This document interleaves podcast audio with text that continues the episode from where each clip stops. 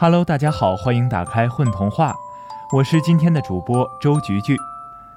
今天给大家带来的这个故事呢，其中的很多桥段也是在我自己的梦境中出现过的。故事呢，讲的是一对离家出走的小朋友，在一个神秘旅店的神奇房间里所发生的故事。那这究竟是一个什么样的故事呢？大家一起来跟我走进这个神秘的房间吧。猫的旅店，马家凯，第二幕，神奇房间与划船的猫大叔。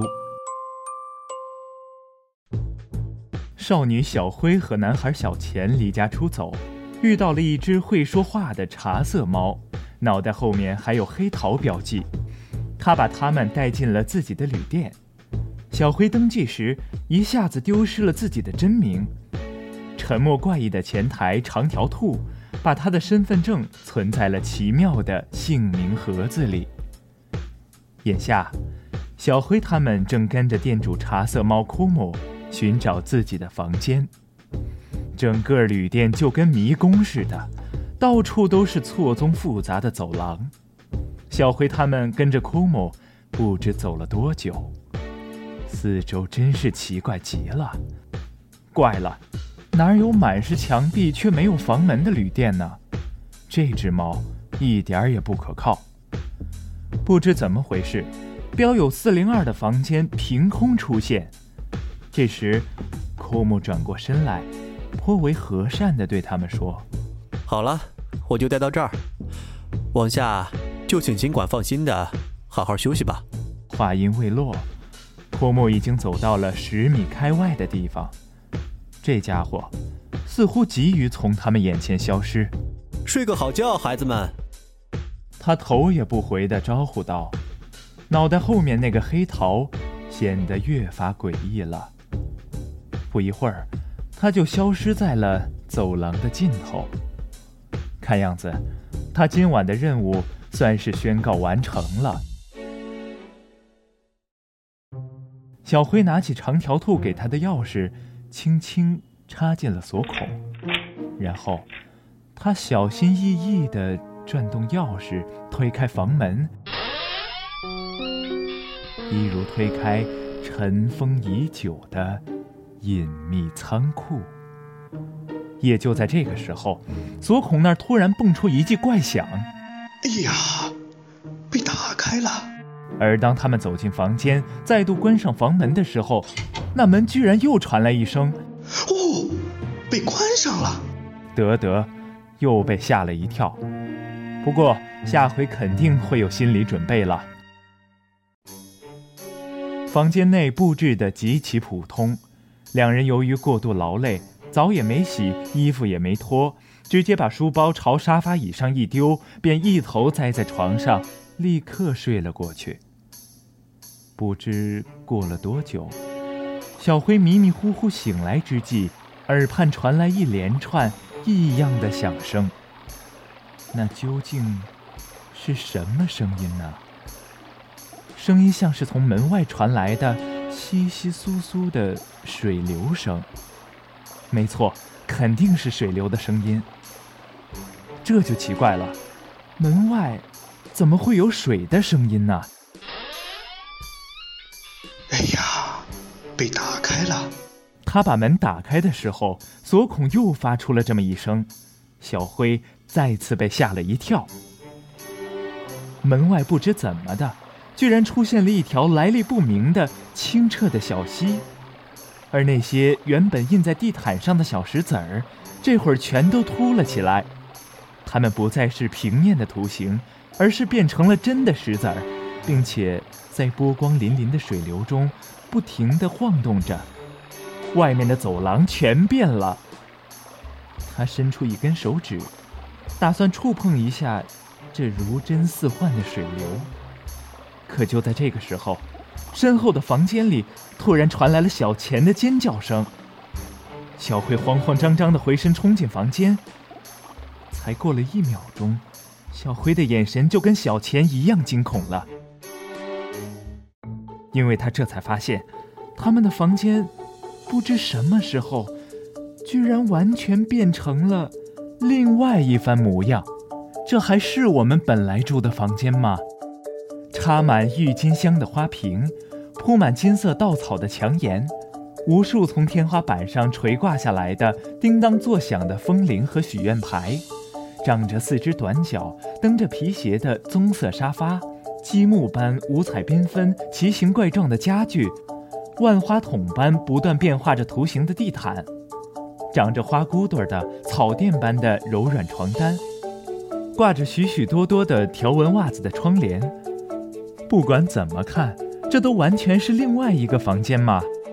可是，小辉和小钱明明一直身在其中，根本就没离开过。这到底是怎么回事呢？这时，门外传来一声吆喝：“喂！”声音不响，但足以引起房间内的人的注意。小辉和小钱不约而同地竖起了耳朵。那声音粗粗的，但算不上低沉，顶多算个男中音。转过头去看的时候，才发现门外停泊着一只墨绿色的小船，船身刚好能容得下两三个人，而船的主人这会儿正用船桨抵住门框，看样子是为了防止小船顺着溪流飘走。门忘记关了，你们。船主继续招呼道。那家伙也是一只猫来着，男士的猫，岁数明显要比 Como 大上一轮，就是这么一位奇奇怪怪的猫大叔。我叫欧佩克。这当儿，猫大叔自我介绍道。或许是由于一直使劲儿用船桨抵着门框，欧佩克大叔好像有些体力不支，才刚做完自我介绍，他就已经面如死灰了。把门关好，别让怪东西进来。他最后气喘吁吁地说了一句，然后便松开手里的桨，倏的一下就消失在了门口，约莫已经飘去了旅店的深处。小辉和小钱一句话都没来得及跟他说，这位自称欧佩克的猫大叔究竟是何许人呢？这种时候，他划着一只奇怪的小船。又是要去哪里呢？一切都不得而知。就在这个时候，整个旅店发出“通”的一声巨响。突然，一切都发生的太快了。一只湿淋淋的黑色的巨大活物，已经冲到了小钱的面前。糟糕！小钱这才反应过来，那巨爪正在朝自己身上拍过来呢。被这种东西抓一下，即便没有开膛破肚。多半也逃不了被撕成好几片的厄运。哗哗的水声之中，小钱似乎还听到了某种粗的离谱的猫嘶声。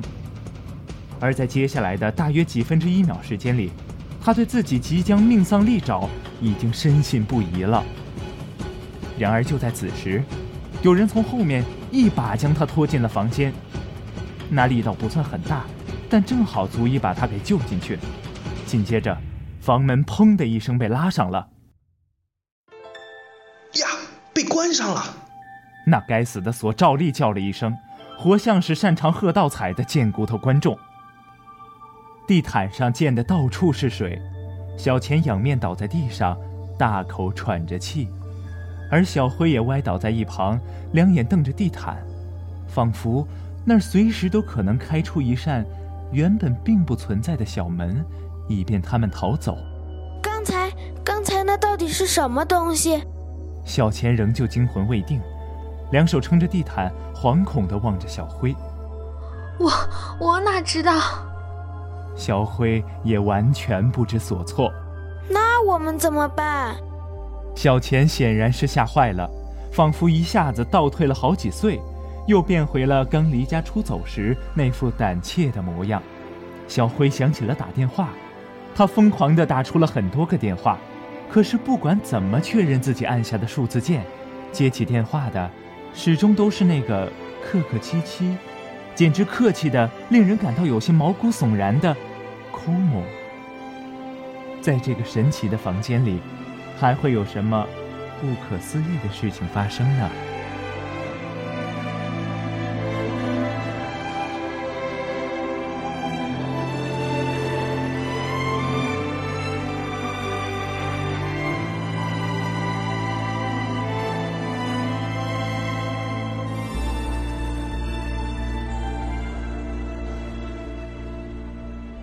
大家好，我是阿朵，是故事里的小灰。我是托尼，我是故事中的小钱。嘿嘿嘿嘿嘿，大家好，我是故事里的锁孔人，就是小人罗迪坏小贩。大家好，我是亚策君，在故事里扮演的是黑桃猫先生库某。大家好，我是故事里的猫大叔欧佩克。